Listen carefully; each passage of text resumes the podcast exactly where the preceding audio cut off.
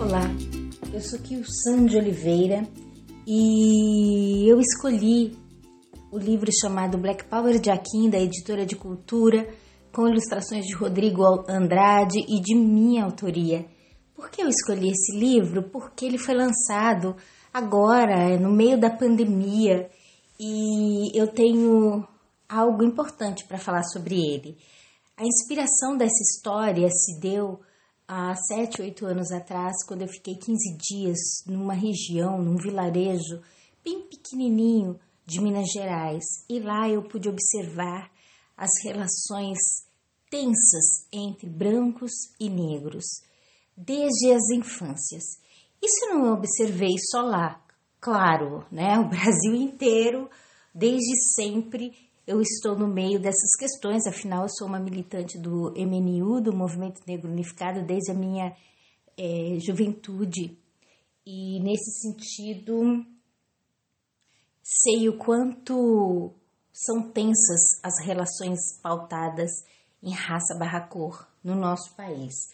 Eu conheci um jovem, um menino de 10 anos que ele dizia que quando chegava na escola ele passava a odiar os cabelos crespos dele. E que em casa ele não sentia isso, mas quando ele chegava na escola, ele odiava os cabelos e ele se odiava, porque as crianças zoavam com ele, com brincadeiras, entre aspas, extremamente racistas. E eu pude nesses 15 dias trabalhar o empoderamento, o fortalecimento da identidade negra daquele menino. É, e quando eu saí de lá, ele já estava é, amando e ele já tinha na fala dele, na corporeidade dele, o orgulho pelos cabelos crespos, num penteado black power que ele aprendeu a armar e, e, e a tratá-lo. Né? Então, isso é fundamental. Por isso, eu escolhi esse livro. É, e essa é a história que eu tenho com esse livro, a história, que é uma história que passa, perpassa pela minha vida, porque quando eu vi aquele menino é, com aquela raiva dos cabelos crespos dele, eu me vi né, a partir de uma certa idade. É, eu, com meus 10 anos, também já odiava os meus cabelos crespos, odiava a minha cor da pele, odiava tudo absolutamente em mim, porque as, os colegas de sala de aula Uh, uh, para os colegas de sala de aula, eu era a pessoa mais feia e monstruosa do mundo. Tudo em mim era, é, eles apontavam defeitos, somente defeitos, né? E eu comecei a acreditar neles, né? Eu passei a acreditar que eu só tinha defeitos, que eu não tinha qualidades. E por isso minha mãe me levou para o MNU. Com uma certa idade, ela me levou para o MNU porque eu já estava com minha identidade, minha autoestima rebaixada por conta desse, dessas práticas racistas existentes no Brasil. É, esse livro ele é perfeito para ser lido em família, famílias negras reunidas, né? E isso eu falo a partir de relatos, porque as pessoas estão escrevendo muito para mim sobre esse livro, então tem feito leituras a partir da reunião com os familiares em casa. Os Iliaxés, as casas de candomblé, têm feito isso também, reunido as crianças, jovens e adultos dos terreiros para fazer a leitura desse livro.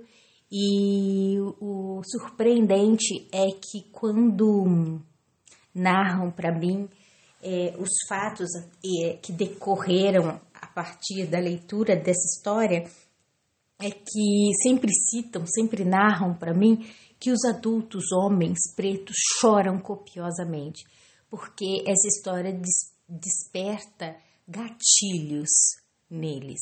E esses gatilhos, eles estão para mim no fato desse menino que é o personagem principal, o Akin, a partir de uma situação super violenta que ele passa, de uma experiência violenta que ele passa cotidianamente, na verdade, com seus colegas de classe, na hora do intervalo, as agressões, os xingamentos, ele decide cortar os cabelos, né? Claro que ele não corta os cabelos, porque o avô dele, o seu Dito Pereira, que representa todo o conhecimento ancestral chega na hora e impede o neto de fazer isso. E aí ele descobre o que está acontecendo com o neto. Por que, que o neto escondia, só usava bonés para ir para a escola? E aí ele descobre que o boné era para esconder o cabelo crespo, para evitar o xingamento da, dos coleguinhas de classe de Akin. E aí ele começa todo um trabalho de resgate da ancestralidade, do valor dos crespos, do povo negro, de África. E prepara um hidratante maravilhoso para o cabelo do neto. Apresenta o garfo, que é um pente específico para armar os nossos cabelos crespos. Enfim, e aí essa história ela é abundante em momentos emocionantes e ternos e lindos e eu trato de, de dois assuntos específicos: a mutilação é, e masculinidades afetivas, tá? É, e para mim, é, pelos retornos que eu estou tendo com, esse, com essa história, com esse livro, é uma história fundamental para que os meninos, jovens e homens falem sobre isso. Para as famílias não negras, é, que têm retornado para mim com, com informações a partir da leitura desse material, é a possibilidade de tratar desse assunto dos xingamentos e de saber se seus filhos e filhas, sobrinhos, sobrinhas, afilhados e afilhadas são os algozes de crianças negras nas escolas, né?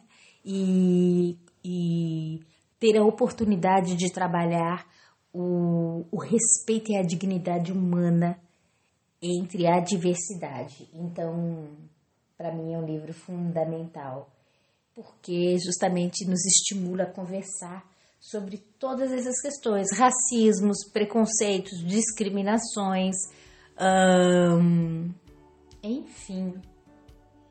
E quem gostar desse livro pode, dessa história, né, de tudo isso que eu estou contando aqui, pode acessar o meu site msqsan.com.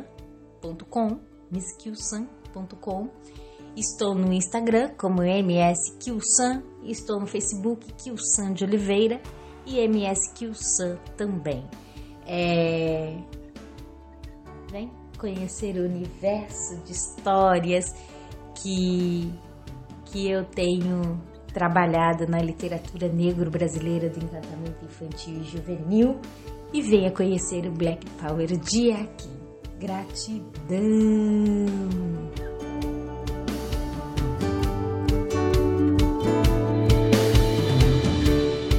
Obrigada por escutar mais um episódio do Pode Ler. Se você curtiu, pode conferir outros conteúdos no nosso blog blog.ataba.com.br